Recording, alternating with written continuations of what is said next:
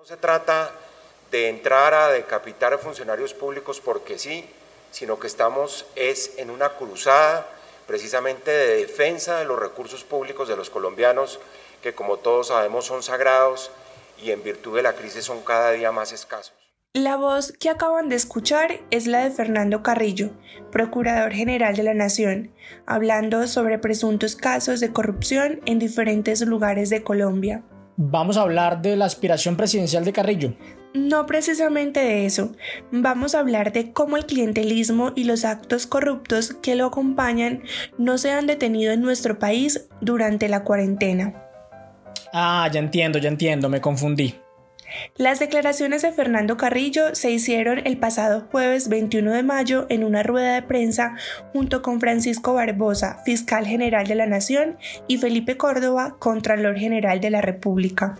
Los tres altos funcionarios entregaron un balance sobre las irregularidades en los contratos públicos firmados durante la crisis generada por el COVID-19.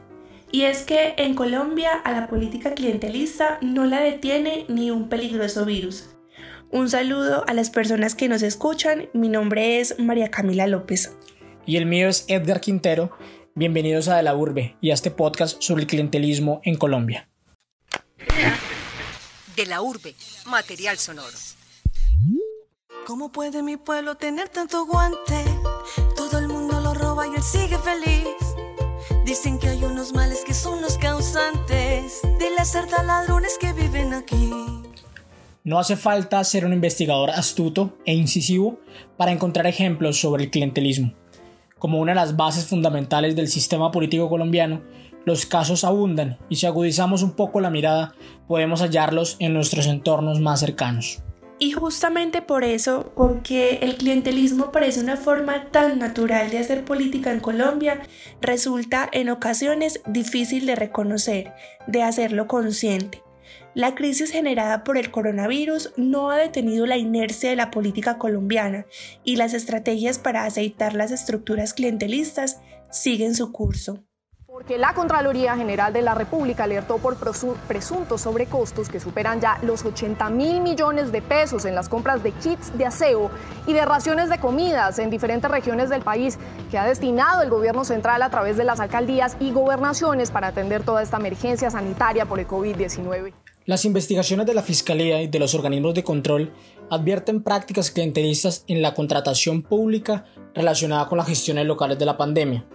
Los sobrecostos de los productos de la canasta familiar que hacen parte de los mercados entregados por alcaldías y gobernaciones son los ejemplos más dramáticos.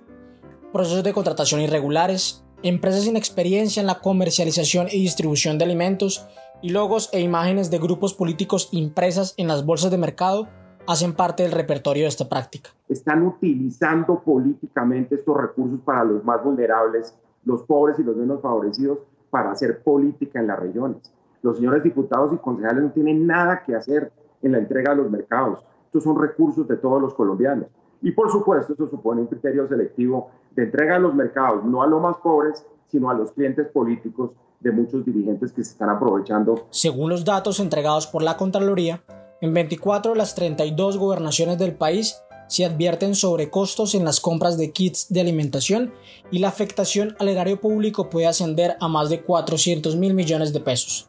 Francisco Barbosa anunció que la Fiscalía le imputará cargos a 10 alcaldes del país, todos de municipios pequeños e intermedios como Guaduas en Cundinamarca y Palo Cabildo en Tolima, cuyos alcaldes ya fueron capturados. Por lo pronto, esta mañana hubo una captura al alcalde del municipio de Guaduas. Se habla de ocho nuevas investigaciones o indagaciones preliminares y posibles capturas también en el departamento del Meta.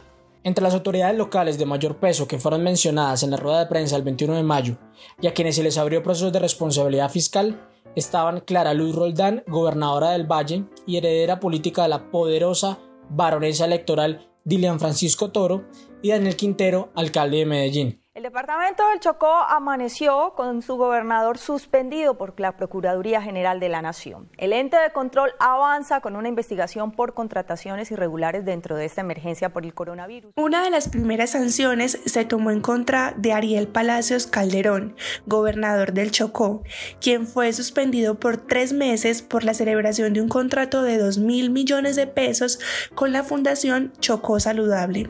Según las autoridades, el contrato no tenía como objetivo la mitigación de los efectos económicos y sanitarios de la pandemia y sí destinaba grandes recursos a una serie de actividades secundarias muy sospechosas. Camilo Enciso, director del Instituto Anticorrupción, publicó documentos que demuestran el dudoso origen legal de la fundación y cómo, a partir de un resquicio legal, se aseguraba que su inspección estuviera en manos de su propio contratante, es decir, la gobernación del Chocó, y no de una entidad independiente. El clientelismo, sin embargo, no se reduce a regiones empobrecidas con capacidades institucionales frágiles, como el Chocó, ni tiene como protagonistas a los colombianos de origen popular que ofrecen su lealtad política a cambio de bienes materiales, como lo es, por ejemplo, un mercado. Los múltiples puentes que existen entre la élite empresarial del país y los principales actores de la política colombiana también están construidos por ese material flexible y resistente que es el clientelismo. Muchas de las medidas que nosotros hemos tomado en la fase de contención tienen y tendrán implicaciones para el sector del turismo. Y por supuesto, lo propio, las condiciones internacionales también tendrán efectos negativos para ese sector y también para el sector de aviación. Sobre esa base es que en esta tarde nos hemos reunido para tomar medidas de gobierno y quiero anunciarles a ustedes y al país algunas de estas medidas de carácter económico para atender a los sectores que se han visto y se verán más afectados por esta situación. La primera medida del gobierno de Iván Duque frente a la crisis fue un paquete de alivios económicos dirigido sobre todo al sector hotelero y a las empresas de aviación, dos renglones de la economía particularmente afectados por la pandemia. La decisión contrastaba con las acciones de las autoridades locales, enfocadas en los ciudadanos, y fue una señal, otra más, de la existencia de una enorme puerta giratoria que ubica a los representantes de poderosos sectores económicos en los despachos ministeriales. Las cabezas visibles de gremios de la agroindustria como Andrés Valencia Pinzón y de las telecomunicaciones como Nancy Patricia Gutiérrez han pasado por el gabinete presidencial. Ministras como Claudia Blum, miembro de la élite empresarial vallecaucana, y Jonathan Malagón, exdirectivo de Asobancaria, el gremio de los bancos, confirman la gran presencia del poder económico. El actual ministro de Hacienda, Alberto Carrasquilla, es el caso paradigmático en esta relación clientelista que existe entre los altos círculos políticos y empresariales. Como ministro durante el primer gobierno de Álvaro Uribe, impulsó la creación de zonas francas y fortaleció las enormes gabelas y exenciones de las que disfrutan los principales grupos económicos del país. Estamos buscando la manera de, que haya una medida que permita eh, posponer, si se quiere, el, pago de esa, de esa prima, no, de ninguna manera eliminar esa obligación contractual, pero sí ser conscientes de que hay un problema de caja. La fórmula es sencilla. Grupos económicos que financian campañas políticas y hacen valer su poder de presión sobre el rumbo de las políticas públicas de un gobierno. Un clientelismo de clase alta que cuenta con una garantía infalible, la mirada discreta y temerosa de la Fiscalía y de los órganos de control, concentrados en sancionar a los alcaldes de municipios como Calarcá Quindío y Cerete Córdoba por los vergonzosos precios de sus latas de atún. Esta es mi tierra linda, es mi nación, parece de mentiras, pueblo huevón.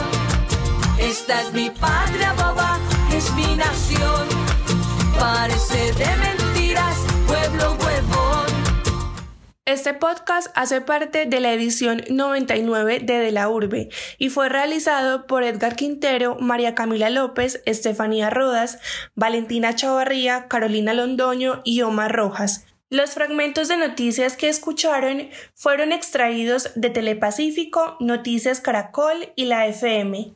La declaración de Fernando Carrillo fue tomada de la rueda de prensa del 21 de mayo llevada a cabo por la Contraloría, la Procuraduría y la Fiscalía, y la voz del presidente Duque fue extraída de la locución presidencial del pasado 11 de marzo.